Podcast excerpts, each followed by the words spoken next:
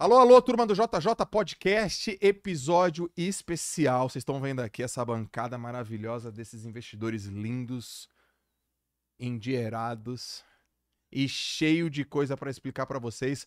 Hoje, especificamente hoje, é o lançamento da oitava temporada. Olha quem tá na bancada. Tô até aqui com a apresentação. João Polinário. Obrigado por você ter vindo, meu irmão. João Polinário, fundador da Polishop, dono de uma rede de televisão e dono de um fundo de investimentos. A gente também tem Carol Pfeiffer, Carolzita. Obrigado por ter vindo, Carol. Eu que agradeço. Aliás, a gente tem que gravar um podcast. Ah, você tem débito, mas a gente vai Foi deixar débito, né? público. É, né? Então vamos, deixar vamos- já, vamos, vamos lavar essa roupinha aqui, ele tá né? devendo duas coisas pra mim, mas tudo bem. Duas. É. CEO da Atom, sócia fundadora do Instituto Êxito e atua há mais de 20 anos no mercado financeiro. Ou você mente a sua idade ou você começou cedo. Pois é, né? Tô ficando velha. Tá nada, é menina. Jovem há mais tempo. jovem Mas o Botox dá certo. Funciona, Botox né? dá certo. Dermatologista tem que, tem que ser boa. Muito bem. Grande José Carlos Semenzato, olha só, presidente do conselho do grupo SMZTO, sócio de 16 marcas com mais de 5 mil franquias em operação, 8 bilhões de faturamento projetado, sellout em todas as suas marcas para esse ano de Isso aí. 2023. Se Deus quiser, vamos com tudo. Que isso, obrigado por ter vindo aqui. Monique, é Monique Evely ou Evely? Gente, tem que fazer um quiz sobre isso toda fazer. vez. Mas é Evelyn. É Evely? Isso. Evely. Você me chamava como? Evely. Ele tá Ah. entregando. É só pra galera que não sabe. Criadora da Inventivos, Forbes Under 30 e uma das 500 personalidades mais influentes da América Latina pelo segundo ano consecutivo. Hoje. Hoje. Estreia ainda a notícia dessa. que isso, hein? Obrigado por ter vindo. Obrigada a você. E Sérgio Zimmermann. Obrigado por ter vindo também, Sérgio. Fundador e CEO da Pets. Mais de 230 lojas espalhadas pelo Brasil em 23 estados. Vai pegar todos os estados? Se Deus quiser, falta só quatro. Falta só quatro ainda esse ano? É, vai ter mais um ainda esse ano e mais três nos próximos dois, três anos. Muito bom. A gente é mal lá no tanque? A gente é mal? Não, né? Não, né? Não. É que fica com cara, né? Não fica com assim. cara? Eu acho que a Sony faz de propósito. Ela faz esses cortes pra gente parecer mais bravo, assim. É, né? Mas tem que lembrar que o programa chama Shark Tank. Também não é golfinho tank, né? Tem que ter umas mordidas de vez em quando. Tem que O. Semenzato, eu ele é durão. Ele, ele ficou com essa é, eu fama. comecei um pouco mais duro e dei uma atenuada nos últimos Mas por que que você já dois nada? É que ele episódios. virou vô. Ah, é um pouco disso, um mas, ponto, mas eu acho ponto. que o ponto também é que a própria crítica, né? Os próprios. é, a própria audiência, ela, ah, o Semenzato, acabei ficando conhecido como brabo. Então eu tentei nessas últimas duas temporadas suavizar um pouquinho. Por isso canta, Mas eu, né? cara, Ele- mas, mas de verdade, suavizei. boa. Gente, mas não continuem mudei. dando comentários que o Semenzato tá levando a Suavizei, sério. mas não mudei. Eu, quando a mão precisa pesar, eu sou duro também. Tá, então já vamos começar aqui falando sobre essa questão de investimento, tá? A gente tá aqui num, num line-up, é, nos investidores do Shark Tank na oitava temporada. Eu tô muito feliz é, pela po- possibilidade de ter participado e também com vocês. Eu aprendi pra caramba lá, né? Foi um aprendizado tremendo. Mas assim, de maneira prática pra galera que tá nos assistindo, obrigado por todo mundo que tá nos assistindo aí no YouTube. A gente tá ao vivo aqui no YouTube. Obrigado por todo mundo que está nos ouvindo também no, no Spotify. Obrigado pela audiência de vocês todos no Spotify. De maneira pragmática e sistemática. Quais são as duas coisas que vocês sempre olham quando vocês vão investir em um negócio? Se a pessoa tem, chama atenção.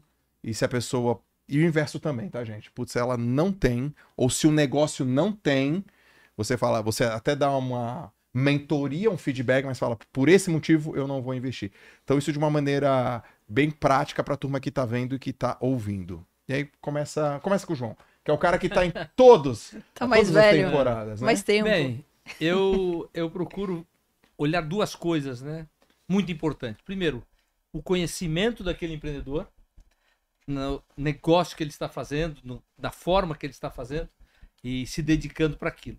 E a segunda coisa é que se o mercado, se aquilo que ele está oferecendo, se aquela empresa que ele está idealizando, ou aquele negócio que ele está levando ali, é um é alguma coisa que realmente tem um mercado.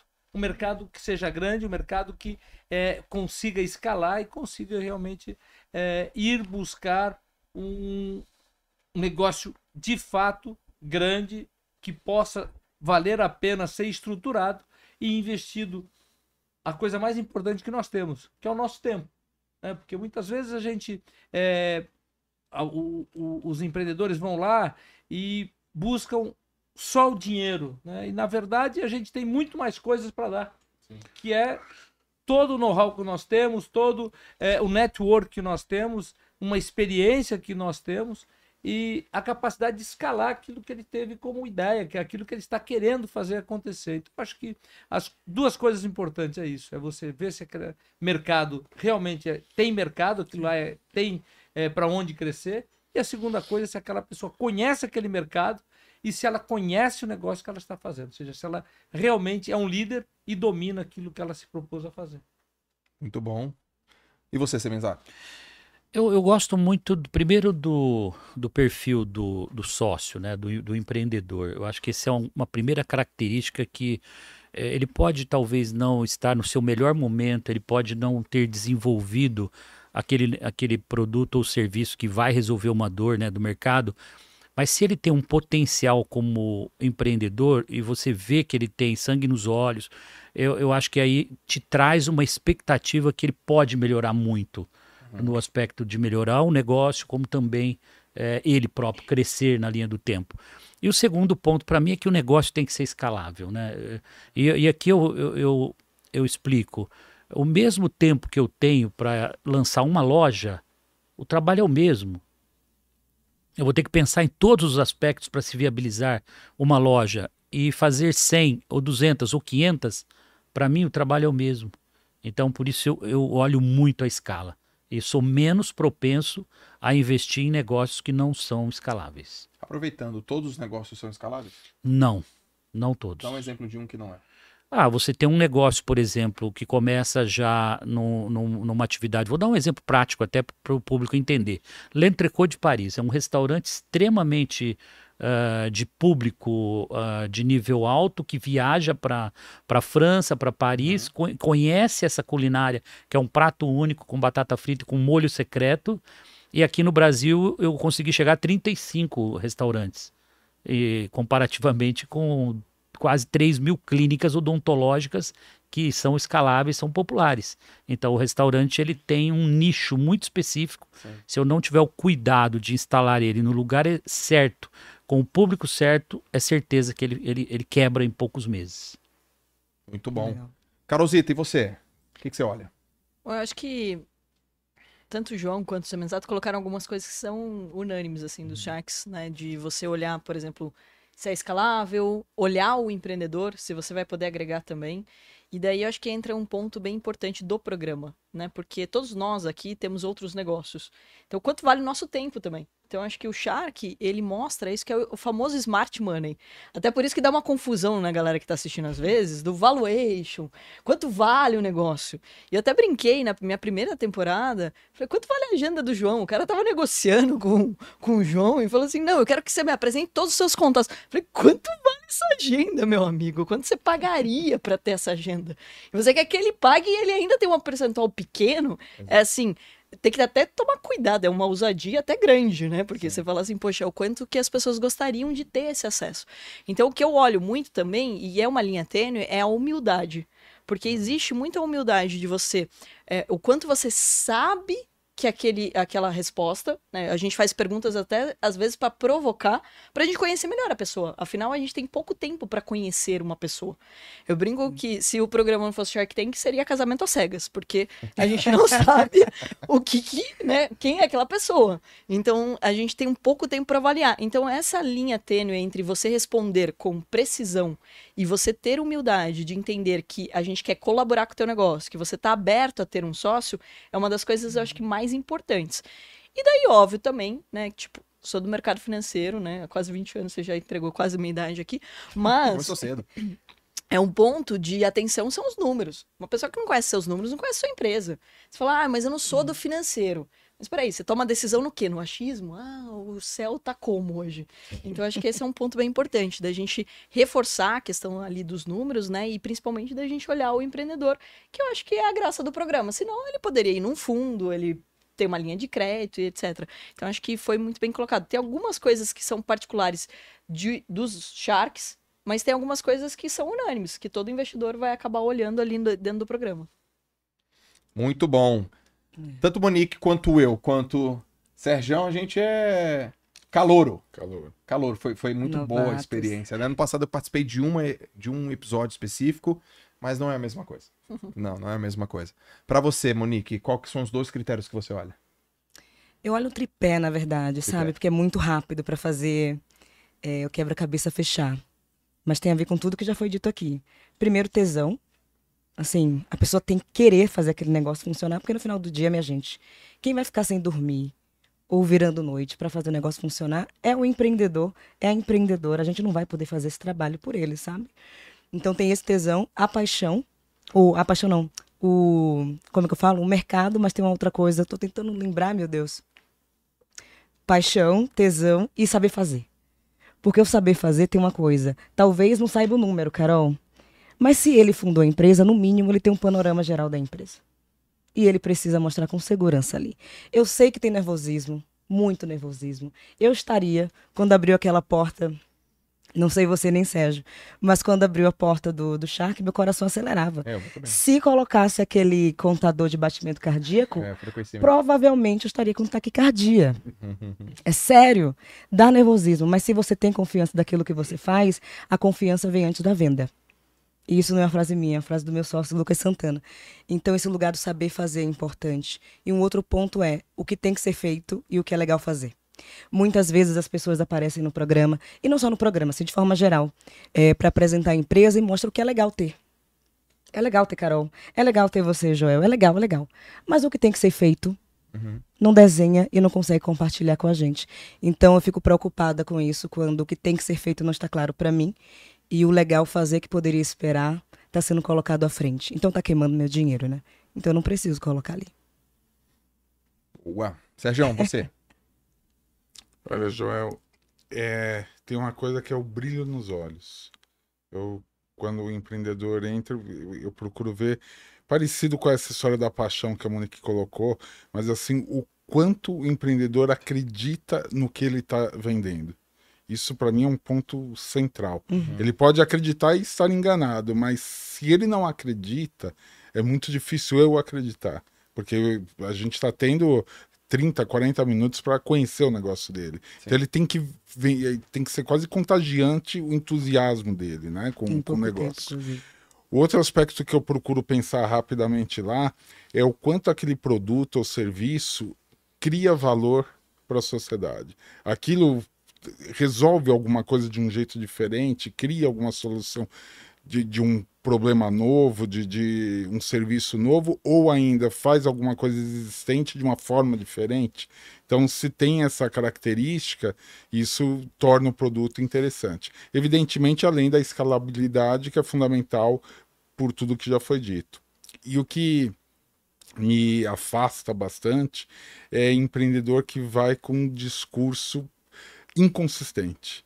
É, por exemplo, com um número muito fraco e com um, um valuation absolutamente absurdo que ele não tem ele não tem ideia por que, que ele está pedindo aquele valuation Tirou eu acho que cabeça. isso ele queima a largada, né? Ele causa uma, uma impressão esquisita quando, quando isso acontece.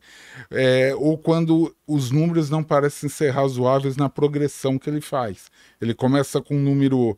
O, o que ele realizou até agora é um pouquinho e o futuro é brilhante, maravilhoso e dá um salto no futuro. E aí você pergunta, mas como vai ser isso? Parece muito mais uma planilha de Excel do que propriamente uma coisa razoável. Então, me causaria uma boa impressão um empreendedor pé no chão, razoável, que tem um discurso concatenado.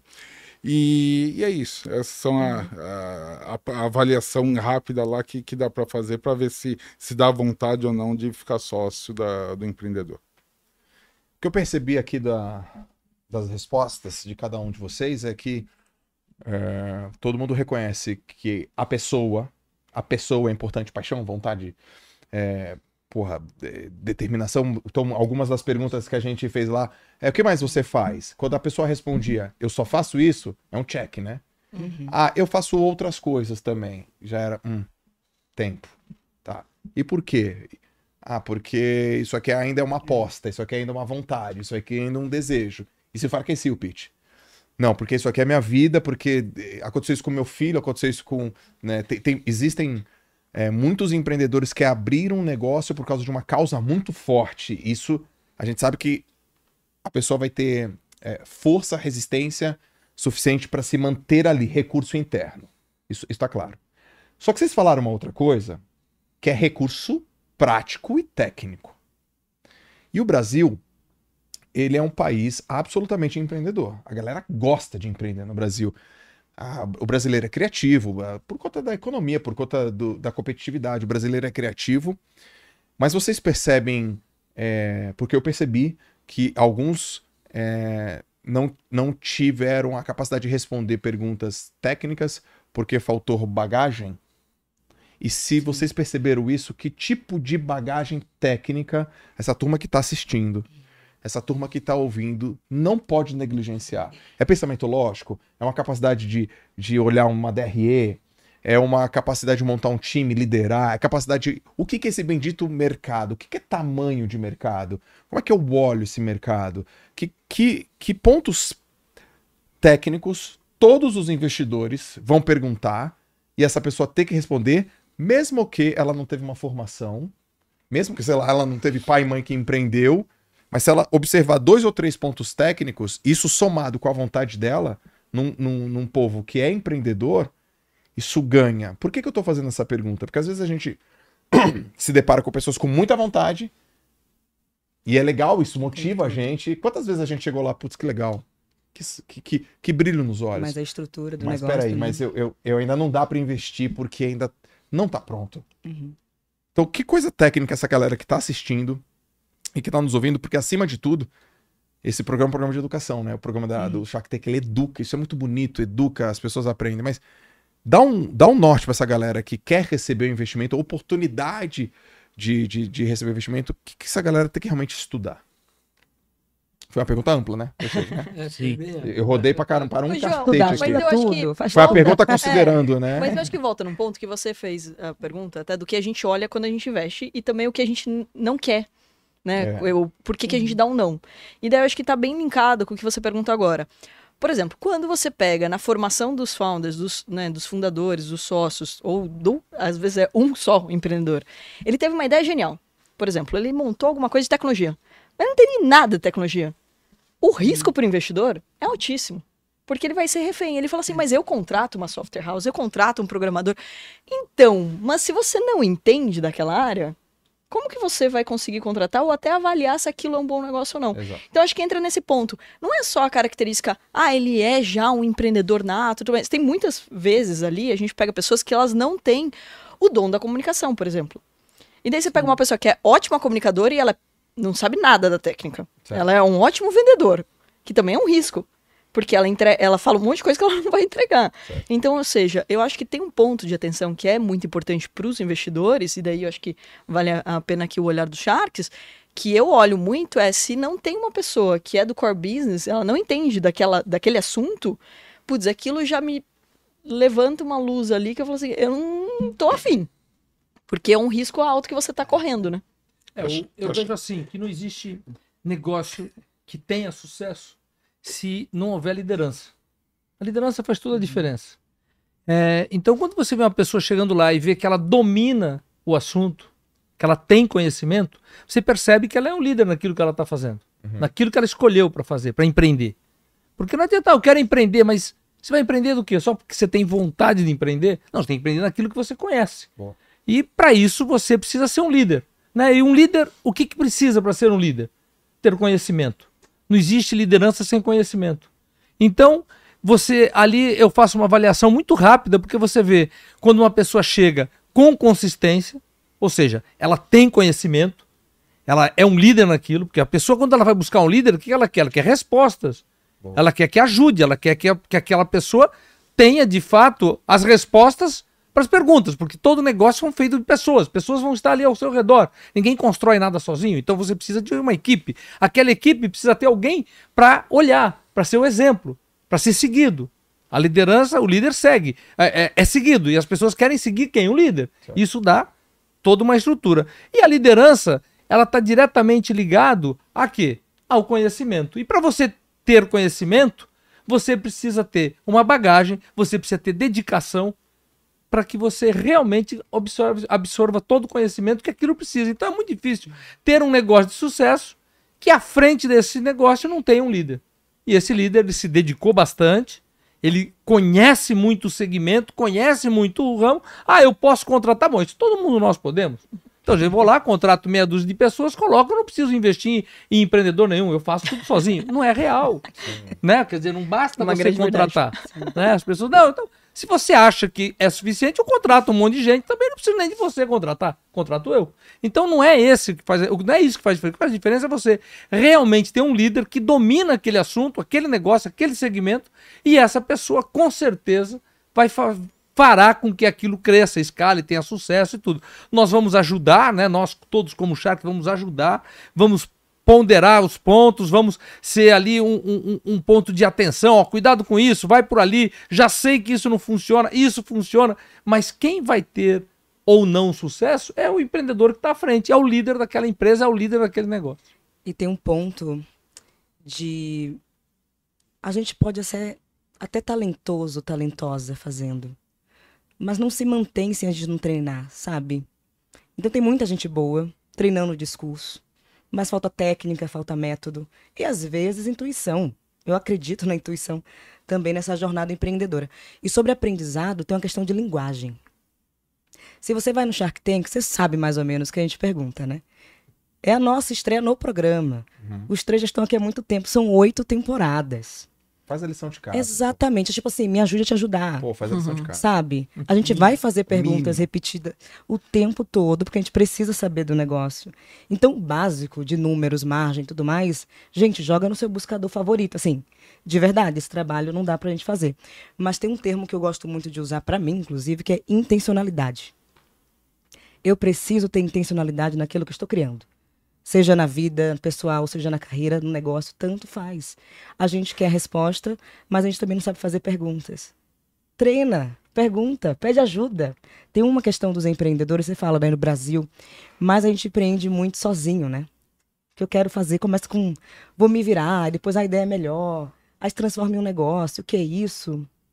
Então, quando a gente sai da fase de é, eu empreendedor ou CEO de MEI, a gente tem que entender que intencionalmente precisamos pedir ajuda, buscar e compreender linguagens. Senão você não vai conversar com tubarão. Não dá para ser desse jeito. É impossível ser desse jeito. E assim, a gente tem diversas iniciativas. Carol tem a dela, cada um individualmente tem iniciativas que preparam as pessoas, os empreendedores. E tem muitas iniciativas gratuitas É verdade. na internet. Então, assim, eu não sei muito mais o que fazer. É tipo, me ajude a te ajudar. Se você vem pro Shark Tank sabendo que a gente faz essas perguntas há oito anos, no mínimo se prepare para isso, sabe? Lição de casa. Joel, eu acho que tem, um, tem uma distância bem importante, né, complementando o que os Sharks falaram até agora nesse quesito, entre o que o empreendedor eventualmente acha que a gente vai perguntar e o que verdadeiramente ele faz no negócio. Então, eh, essa distância está no seguinte: não adianta ele ter montado eventualmente uma loja, ele opera essa loja há um ano, e aí ele chega na apresentação do pitch dele, ele não traz para gente qual é o preço médio dele, ele não traz para gente qual é a recorrência, qual é o tempo que um cliente fica na, na, na- loja dele. Esse cliente dele compra quantas vezes por ano? É, depois, outro ponto, qual é a sua margem? Qual é a lucratividade? Quando tiver 50 lojas, quanto você vai melhorar sua margem? Então tem, para mim tem uma série e, e isso é muito da técnica que você falou. Agora, quando eu sou um empreendedor que eu acabei de começar um negócio e eu não tenho minimamente esse conhecimento que eu acabei de citar aqui, eu não estou preparado para estar perante os investidores, os sharks. Porque vai ser uma lavada. No momento que eu não respondo metade dessas perguntas ou desses itens técnicos, significa que eu não estou preparado para receber um investimento, muito menos preparado para ser sócio de um shark. Porque as nossas reuniões serão de uma hora no máximo, meia hora, e com meia dúzia de perguntas que vão levar para o sucesso ou para o fracasso. E se ele não tem minimamente esses indicadores na ponta da língua, nem no pitch, imagina se ele vai ter quando eu chegar lá para investir no negócio dele. Então, para mim, eh, o empreendedor precisa conhecer 360 do negócio dele. Eu até acho que ninguém nasce sabendo tudo, já foi dito isso aqui, mas você precisa buscar, então, montar um time que seja complementar e que traga a- aquela, a- aque- aquelas desvantagens, né, ou que você não tem no seu DNA como líder. Hipoteticamente, a Carol citou até, às vezes você é um bom vendedor e às vezes você é um bom gestor, péssimo para fazer discurso. Tá bom, então já coloque um diretor comercial que vá estar do seu lado para ser, para fazer o seu pitch, para vender e você fica estritamente com a parte técnica. É muito melhor eu aparecer em dois num pitch, complementando e mostrando que eu sou 360, do que eu ficar vulnerável ou fazer um péssimo pitch ou vender como nunca e depois não tem para entregar porque não consegue provar a tecnicidade. Então, para mim, é- é- essa distância precisa ser compreendida pelos empreendedores. Eles precisam dominar o negócio deles de ponta a ponta. Acho que vale a pena complementar. O Brasil se destaca por mu- muito empreendedorismo, né? muita loja abrindo, mas também se destaca por muita loja fechando. A mortalidade dos negócios no Brasil é gigante até dois anos de existência. E aí, por que, que será que isso acontece? Tem uma coisa que se chama educação financeira que as pessoas abrem os negócios por paixão, abrem com muita garra, com muita vontade, mas não se preocupam em ter o básico da educação financeira. E isso deve ser a principal causa-mortes de negócios que não se sustentam em dois anos, e muitos desses negócios sequer seriam abertos se você tivesse um pouco mais de atenção alguns dados básicos de pensar um pouco antes de fazer. É, então, o empreendedor às vezes sai fazendo para depois pensar. E é melhor pensar e depois fazer, que é um pouco mais barato você investir em educação.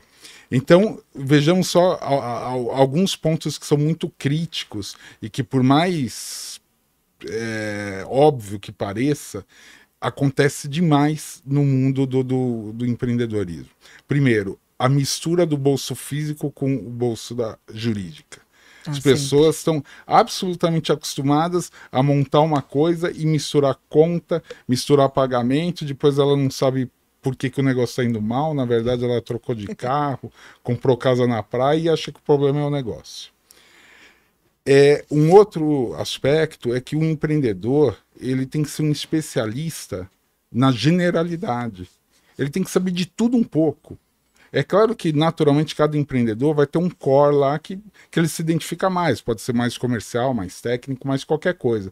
Mas isso não tira a obrigação dele de saber de tudo um pouco para poder tocar a empresa com consistência, com uma visão ampla. Ninguém dos Sharks aqui espera que na nossa frente apareça um CFO, um exímio contador que saiba ler balanços complexos. Não é isso que a gente espera. Mas qualquer fundador de uma companhia, independente do tamanho, ela precisa ter alguns dados muito simples e básicos para poder fazer a gestão do dia a dia e, portanto, para poder conversar com a gente lá. Quanto fatura? Qual é a margem bruta que isso gera? Quais são as despesas operacionais? Essas despesas, o que, que é despesa fixa e o que é despesa variável? Tendo isso, você já tem automaticamente qual é o EBITDA que isso gera. Quais são as eh, despesas que vão abaixo do EBITDA? Eu tenho despesa financeira ou não tenho? Eu tenho despesa de depreciação ou não? Sérgio, explica pra turma aqui o que que é EBITDA. EBITDA é uma sigla em inglês que é Earning Before Taxes, Depreciations and Amortizations, em português. É o resultado antes dos juros que você paga para o banco, antes das depreciações que você tem, das amortizações e do, eh, do imposto de renda. Tá? Boa. Então, é, é tudo que é o resultado da operação. Porque essas outras coisas é, é- é colocado como não operacional. Tá? Então, por que, que é importante você saber o EBITDA de uma companhia?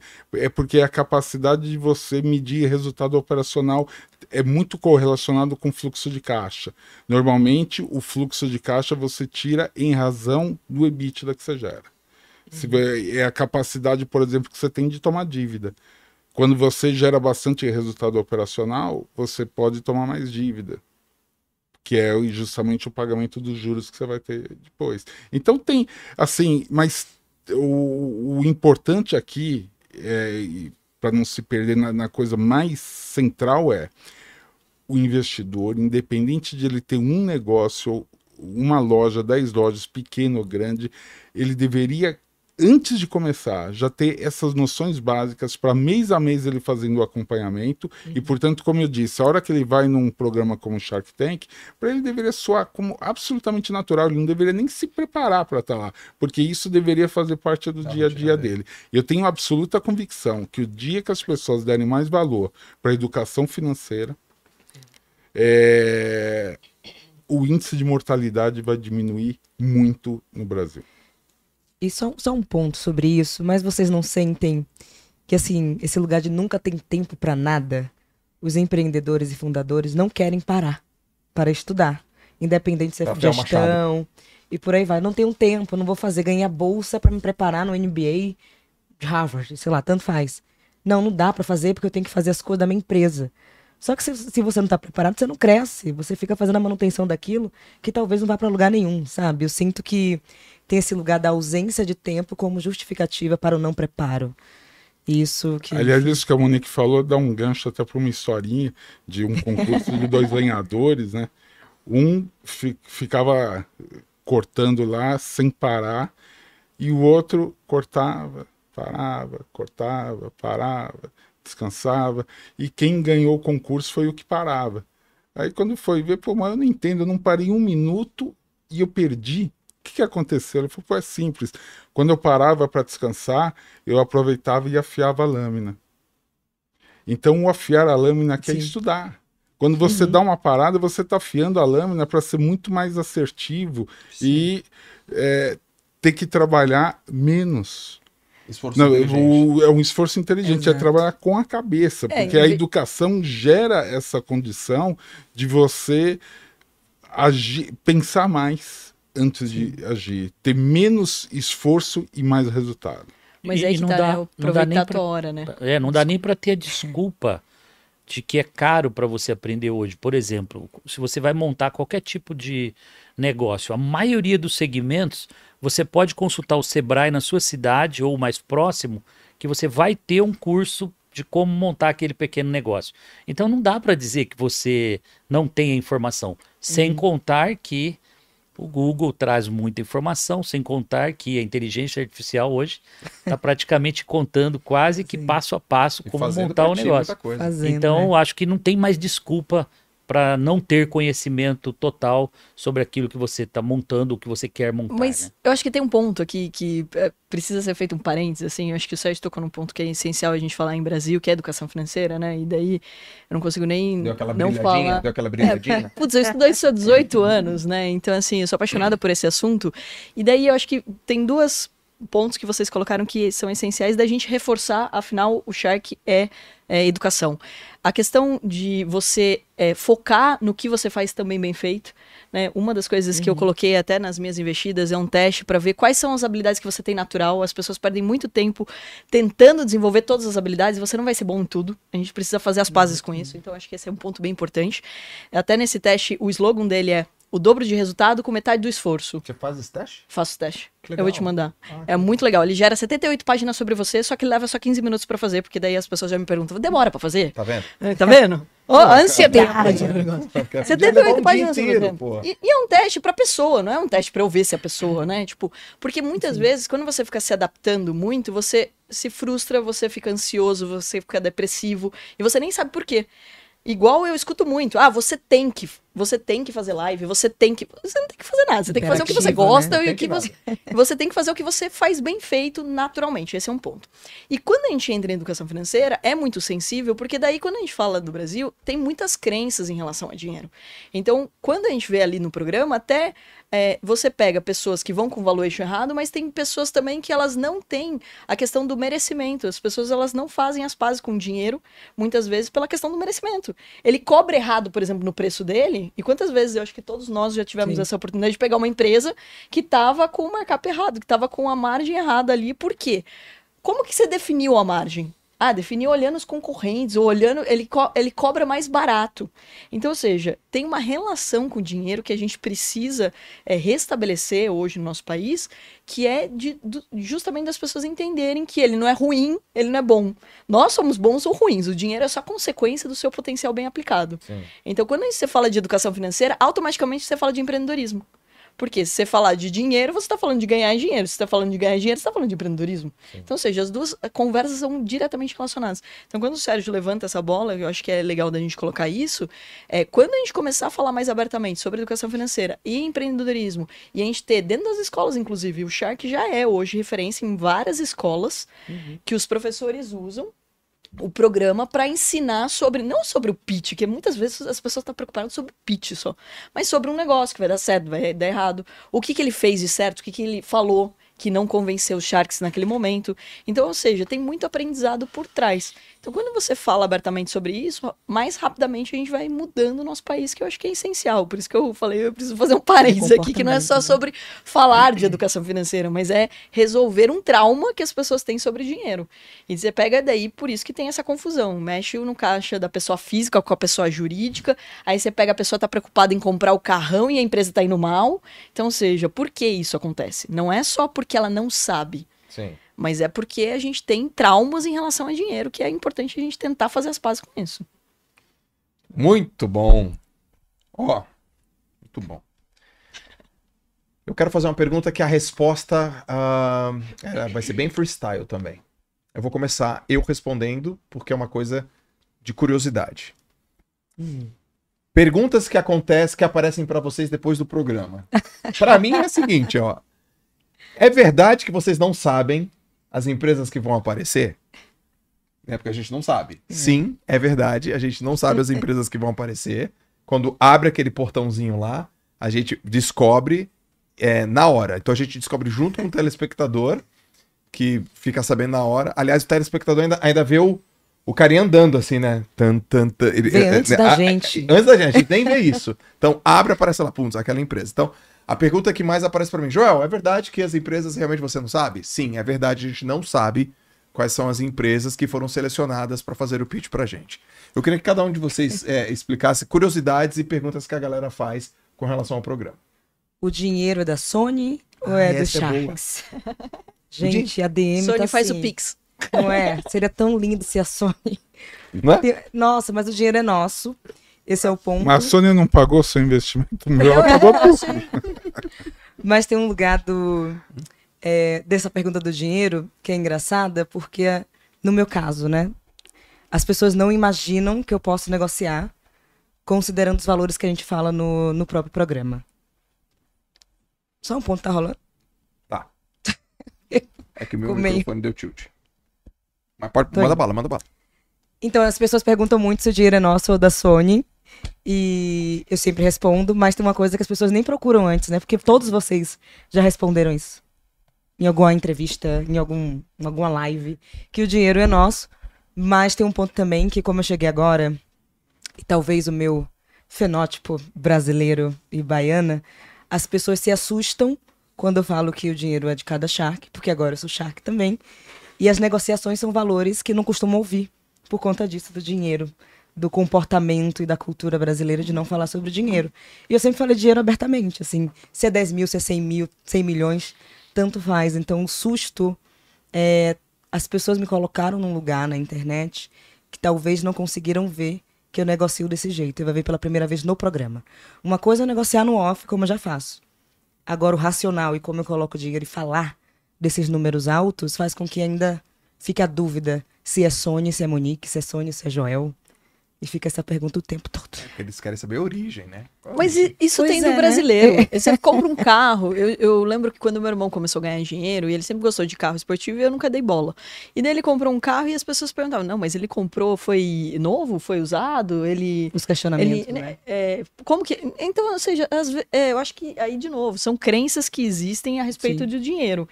E daí tem um ponto também, né? Que é quando.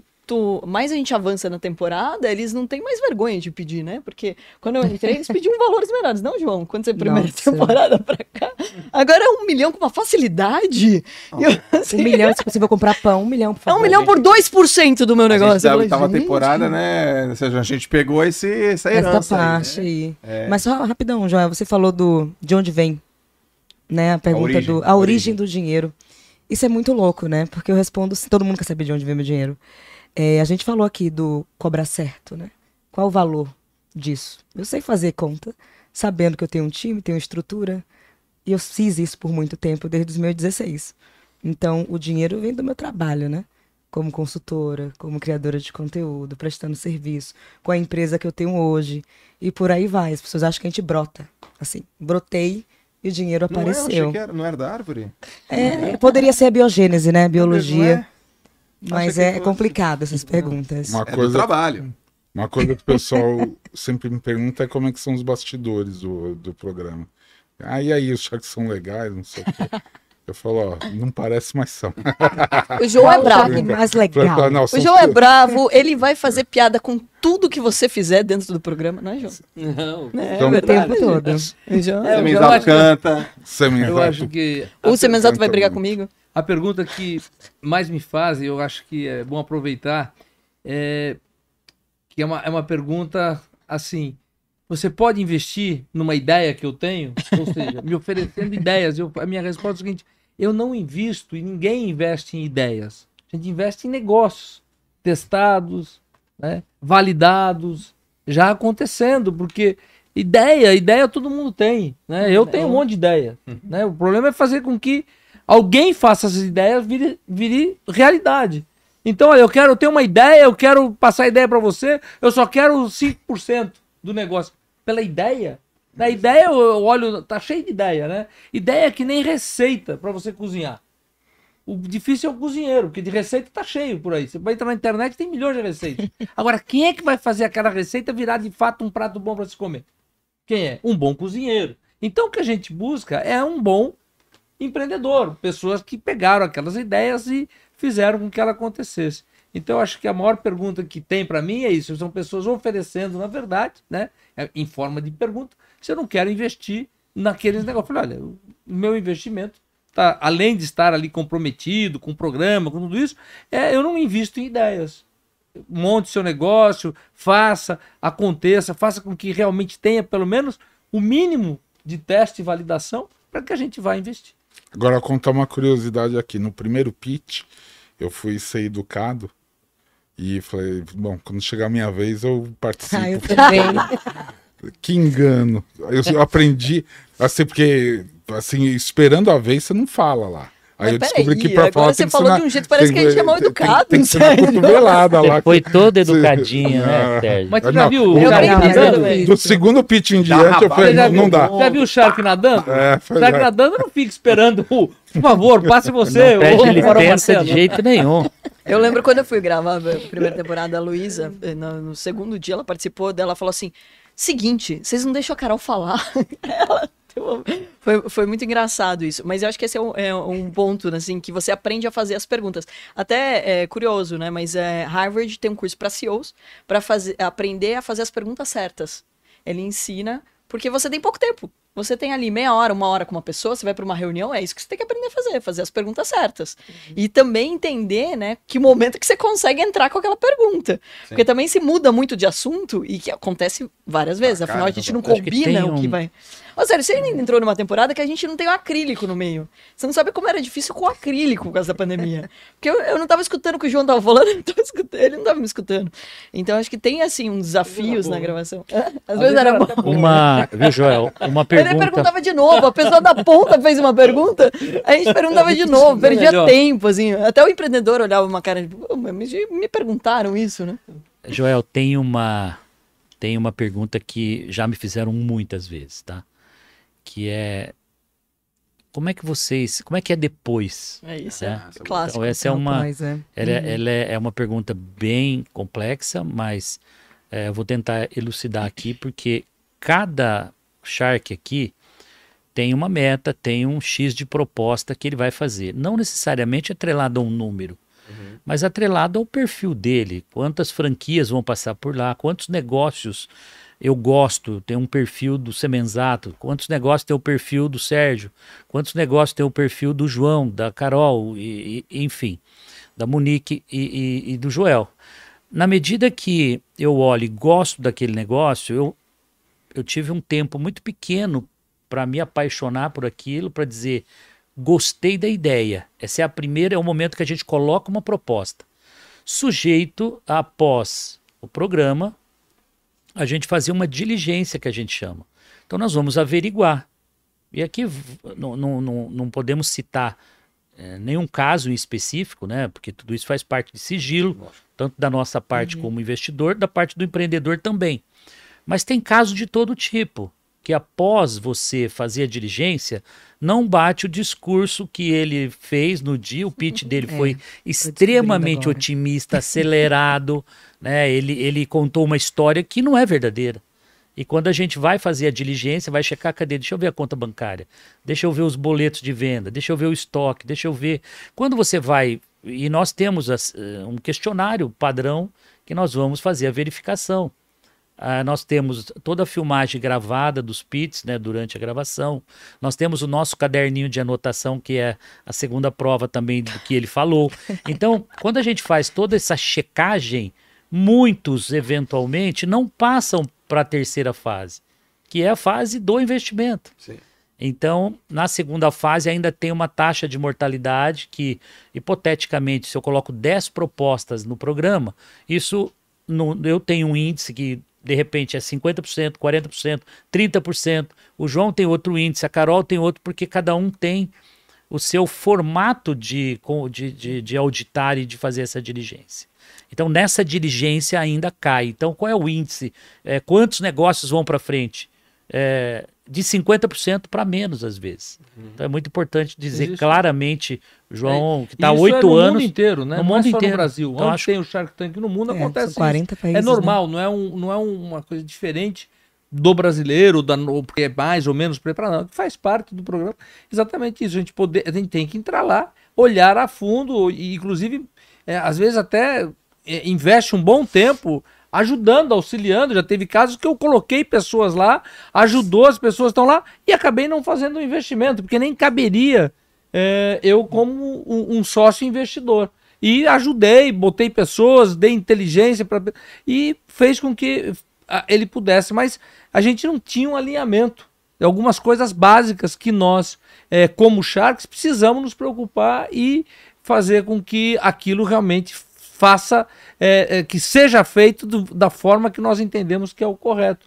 E muitas vezes não bate, ou muitas vezes ah, não era nem aquilo a realidade, enfim. Tem vários detalhes tudo. que faz essa mortalidade. É muito bem lembrado, viu, Sam Exato? Que também é, é- é outra pergunta que me fazem muito. Sim. É, até não tanto no- nas minhas mídias sociais, mas quando a gente conversa com pessoas, todo mundo tem essa curiosidade. Exato. É, mas tudo lá é fechado, eu- como é que funciona depois e tal. Então, acho que essa explicação foi muito legal. Aliás, aqui, Joel, acho que para quem está nos ouvindo, nos assistindo, é, é bastante importante é, frisar esse ponto.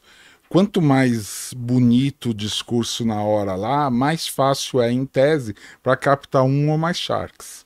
Mas quanto mais isso for distante da realidade, a probabilidade de não seguir é enorme. Claro. então, se você quer ir só para ter um sim no programa, mas depois não ter a gente como sócio, o caminho é vá e fale números bonitos, mas que não vão se- serem confirmados.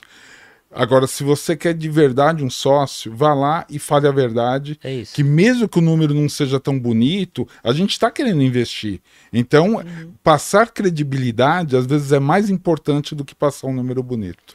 Tem, tem um ativo, Joel, tem um ativo intangível que a gente entrega para esses empreendedores que ao fazer duas ou três reuniões após ah, o programa, no início dessa diligência, no mínimo nós vamos já aportar muitas dicas para esse É empreendedor. uma mentoria. Ninguém aqui vai, vai, vai abandonar o investimento. Eu já teve, eh, já teve empreendedores e negócios que eu não investi, mas eu continuei por um ano postando o negócio, ajudando aquele empreendedor a impulsionar para dar os primeiros passos, assim como o João falou, na expectativa que daqui a um ano aquele negócio tracionasse e eu pudesse efetivamente continuar o investimento. Mas passa um ano, você olha e fala: não, o mercado não quer. E não é um gosto pessoal nosso. Você pode ter o melhor de, pode ter o Joel J de como canal de comunicação para conquistar, capturar clientes. Mas se o consumidor falar, eu não quero esse produto ou serviço, não tem negócio. Não tem negócio. Não Então você- perceber valor. É, tem que cair na graça do Tem consumidor. valor. Mas eu acho que é importante dizer, né, que isso que você colocou, não dá pra ir a ferro fogo nas duas citações, né? A primeira é que também, se olhar a diligência, infelizmente, ainda hoje a ferro e fogo no Brasil, você acaba fazendo poucos investimentos. Porque, e daí eu acho que fica uma dica pra todo mundo, não só que vai pro Shark, mas que vai buscar um investidor, um parceiro de negócios. Faz o dever de casa. Você colocar em qualquer, né, tipo, site, você vai encontrar todas a lista de documentos que a gente vai pedir, o que, que a gente quer olhar, as informações que a gente quer. Então, ou seja, faz esse dever de casa, de deixar organizado. Muitas vezes, putz, a questão tributária não está bem organizada. É, tem um monte de empresa, não tem contrato com ninguém dentro da empresa, não tem nada burocrático organizado.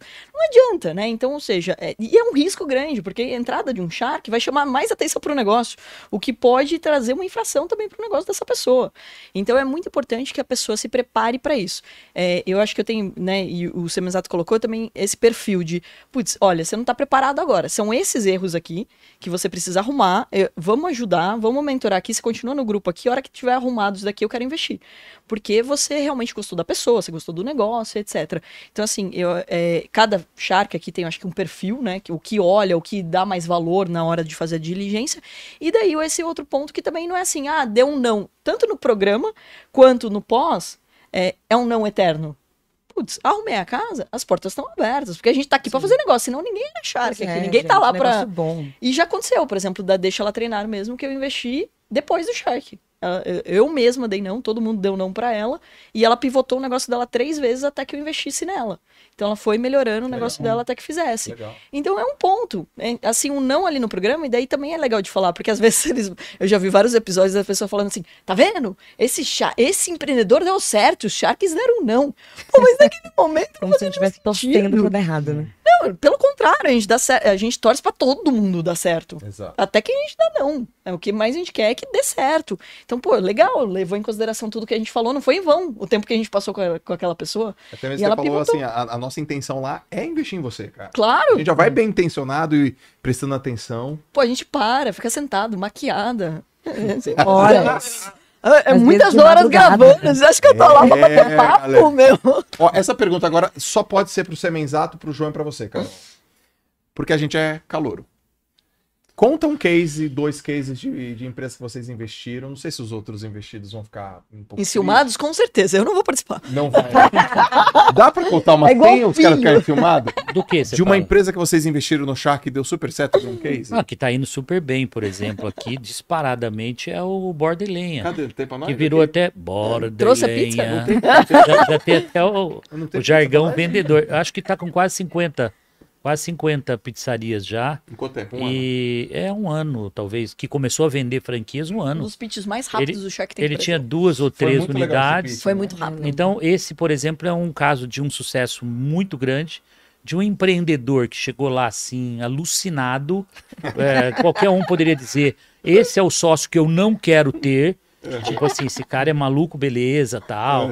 Cara, nada a ver. O menino realmente é focado, ele ouve, né? Então, cheguei, primeira reunião, o cara já, o que, que eu vou fazer, como é que você quer, o que, que eu vou mudar. E a gente foi fazendo os ajustes, foi fazendo os ajustes e ele aceitando tudo. Eh, Ele só servia massa fina. Nós falamos, cara, o NPS, a medida do consumidor, o consumidor está dizendo, ele adora essa pizza, mas ele quer uma opção de ter uma massa mais grossa. Ele foi, aceitou, desenvolveu a massa grossa, né? E eu recebi um feedback muito bom de um cliente, inclusive especialíssimo para nós. João Apolinário estava na casa de um amigo recentemente E tava ali de bobeira, na hora ele falou: "Vamos pedir uma pizza?" E veio o borda e lenha na cabeça dele. Ele me contou poucos dias isso. Ele fez o pedido do borda e lenha, chegou bonitinha, todo mundo adorou. Então, ticado, passou no teste do consumidor. Nossa, E vamos passou dizer, na um aprovação consumidor do João. eu, eu vi um, Que eu vi é uma chato, pessoa hein? passando, o entregador com a marca. Aham. E aí eu me lembrei, eu falei, isso é. Aí, ó, Shark Tank, eu vou pedir pra ver agora. E fiz questão de pedir ali pra ele. Vou experimentar aqui agora. E experimentamos, falei, pô, foi muito bacana, foi uma experiência legal. Então você vê, um negócio que, assim, muito rápido. Não tinha nenhuma. Não tinha nenhuma. Não, ele tinha Tinha umas três, três ou né? quatro já. Pô, de três, três acho que três unidades lá no Rio de Janeiro, muito bem sucedidas. Então não foi um negócio que eu também coloquei uma proposta assim, aleatória. Eu tava, eu me lembro que eu falei que você me cativou pelo cheiro da pizza, né? Acho que foi Você uma tava com brincadeira fome. assim. Tava com fome. Eu com fome. E- Foi e ele- tarde esse e foi programa. engraçado porque ele circulou, ele circulou a pizza pra gente degustar. Eu acho que a degustação e a alimentação eh, faz a diferença, né? E no momento que eu olhei aquilo, eu tinha na minha cabeça que eu só iria franquear uma pizzaria quando eu encontrasse uma, uma, uma pizzaria que você pudesse ter um mix de massa, a farinha mais os ingredientes e que fosse um padrão no Brasil inteiro. Porque as pizzarias, cada pizzaiolo tem sua receita. Então não existe um padrão, exceto essas marcas internacionais, né?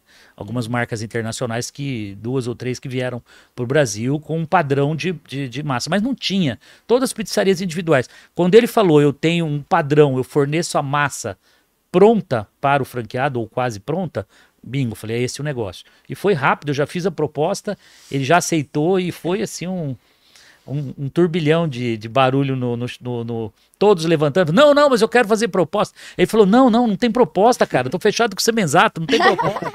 então foi muito legal esse pitch, inesquecível. Borda e lenha. Bom, a Carol não vai falar, né? Não, eu falo. Deixa o João falar primeiro, vai. Não, eu não tenho problema de falar, porque é assim, é, a gente funciona muito também em cima de duas coisas. Uma de demanda, ou seja, quando o empreendedor demanda. E segunda, quando nós somos demandados, ou seja, questionado, procurado, quando a gente fala, a pessoa escuta e executa. É isso. Porque também, sei lá, a pessoa vai lá uma vez, duas vezes, três vezes, me demandando. Uns nem demandam. E quando demanda, você fala e a pessoa não topa fazer aquilo que você está falando, Entra no ouvido, fica um pouco outro. mais difícil. Mas mesmo assim, tô lá, tô investindo, mas eu fico menos é, é, é, proativo naquilo que você está fazendo. É, então eu tenho, eu tenho várias empresas que estão indo muito bem. Umas eu tô mais ali, como a- o caso da Decor Colors, que foi é, é, um investimento importante, foi é, é, é um mercado muito grande, é, e eu espero que o Semesato, agora que está construindo a casa dele, e seja meu, vira meu cliente, porque eu já virei cliente dele na pizzaria, né? Também. pô. Posso falar? Você sabe que a pizza, a Então, pizza não Carol foi de é graça, não. Eu sua cliente. mas, João, já eu rolou, viu? então. É? A, a Decor Colors foi pauta da minha última reunião com os arquitetos lá na Fazenda. Ó, gente. Para uma fachada, uma parede que a gente externa, que a gente quer fazer, para estilizar com Decor Não, Colors. tem tá? outros acabamentos, Já virou tem as pedras naturais, tem Já vários produtos pauta. aí que você pode É, fazer. é que esse povo do interior é bom, ele é lá de Tu, é, É. do ladinho da minha cidade. Exato, é, é- é tudo. Então, todo esse tipo de coisa, ela vai funcionando. O mercado é grande, produto inovador, que eu gosto. é, e na primeira reunião que eu tive com o empreendedor, com o Léo, foi uma reunião muito tensa. Porque eu tive que dizer para ele várias coisas que ele saiu de São Paulo a Itu, que é, é umas duas horas, ele foi me- praticamente me xingando, né? Porque o cara tá louco tal. Ou seja, é mudar o modelo. O principal negócio que ele tinha na cabeça dele eram 700 pontos de venda que ele já tinha aberto. E eu falei para ele: esquece 700 pontos, vamos montar a nossa rede de distribuição, vamos montar as nossas lojas. Uma pessoa que vivia 15 anos ganhando dinheiro com loja de tinta multimarcas, falar para ele que ele ia ter uma fábrica e a gente ia vender numa loja que não aceitaria estar em multimarca, é completamente diferente. Mas ele aceitou.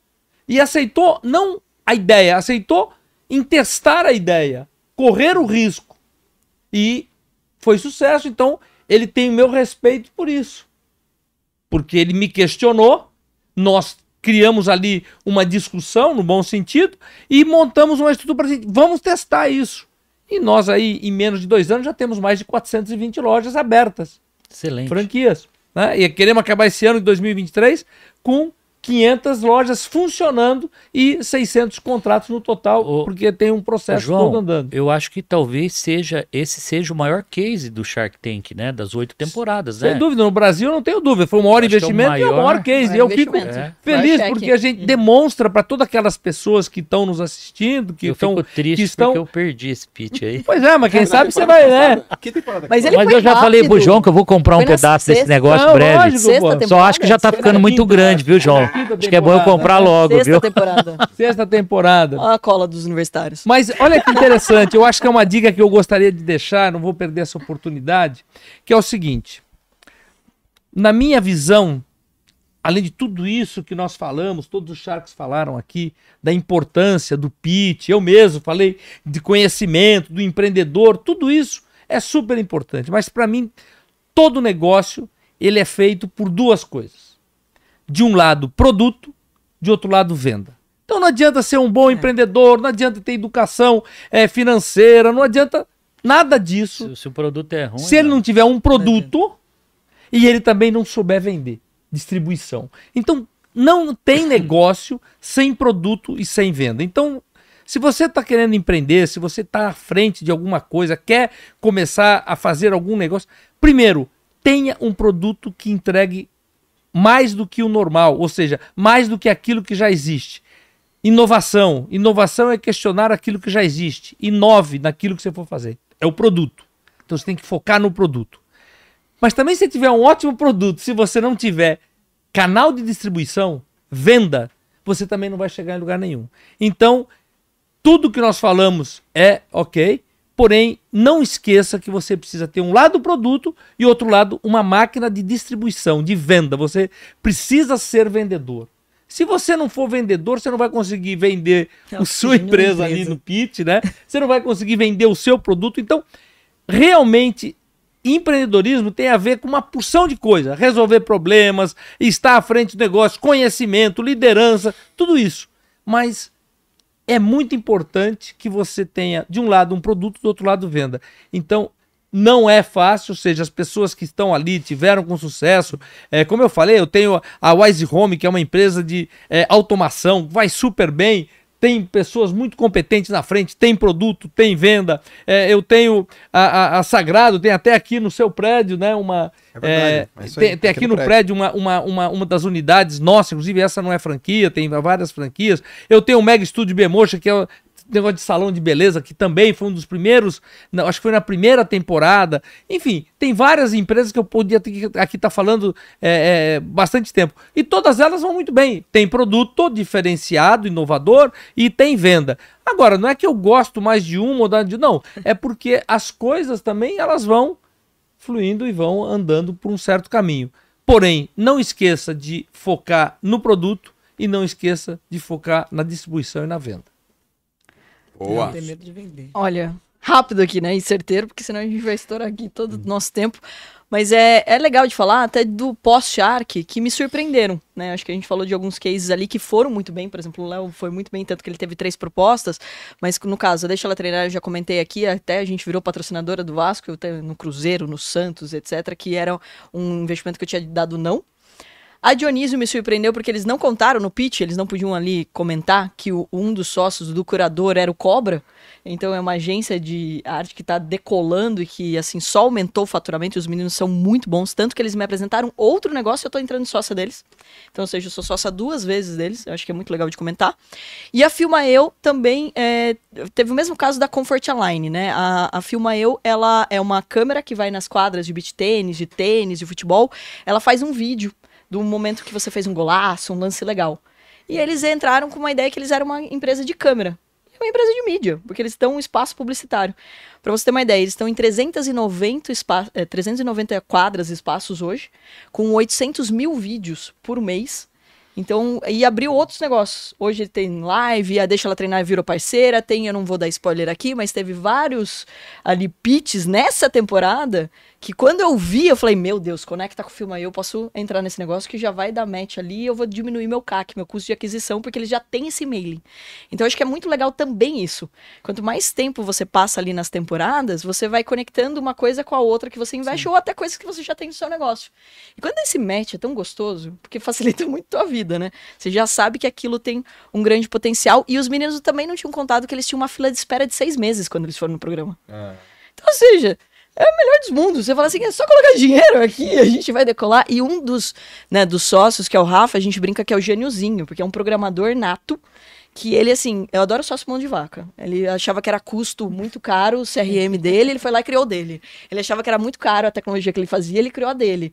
Ele já tá fazendo uma outra empresa de tecnologia para fornecer para nossas nossos parceiros ali dentro do ecossistema. Então acho que é muito legal. E por último, a Comfort Align, que é de alinhadores dentários, que esse daí também foi um pitch muito legal, eu vou deixar o pessoal depois procurar, porque também era um, um, um negócio que eu não ia entrar, até o Semenzato acabou me desanimando um pouco, porque ele é o especialista no assunto, aí quando ele dá aquele feedback, você fala assim, putz, será que é bom mesmo, tal, né, que eu escuto muitos outros Sharks. E acabei é, falando que, olha, eu, eu quero entrar, mas condicionado a apresentar algumas pessoas, acabou que as outras duas pessoas nem deram certo, e eu investi e eles estão voando. Então estão indo muito bem, eles têm um conceito muito bacana, empreendedores muito bons. Então acho que é legal também de falar de coisas que você às vezes não espera ali e depois você ter uma reunião com o empreendedor é melhor do que você esperava.